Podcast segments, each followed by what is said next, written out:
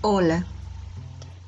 El día de hoy hablaremos sobre algunos aspectos introductorios de las vías metabólicas. ¿Te has preguntado por qué de la importancia del estudio de las vías metabólicas? Como todo estudiante de las áreas de la salud, es sumamente relevante el conocimiento del funcionamiento de nuestro cuerpo. No se diga lo importante que es el conocimiento de las vías metabólicas, conocer cómo se conforman, cómo se llevan a cabo, dónde se llevan a cabo, pero sobre todo cómo se regulan entre ellas. ¿Será igual el funcionamiento de una célula hepática con respecto a una célula del músculo?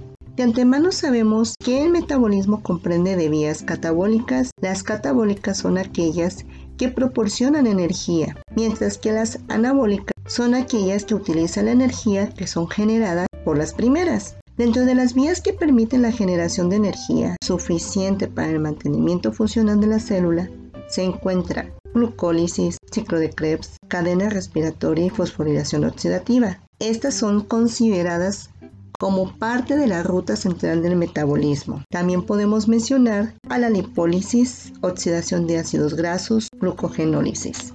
Las vías que utilizan energía para la generación de compuestos complejos que son necesarios para el mantenimiento de las células pueden ser gluconeogénesis, glucogenogénesis, lipogénesis, colesterolgénesis. Como podemos ver, suena muy interesante revisar cada una de ellas, pero aún más fascinante será conocer cómo se encuentran organizadas, pero sobre todo reguladas. En nuestros siguientes podcasts estaremos mencionando aspectos interesantes sobre cada una de ellas. No se lo pierdan.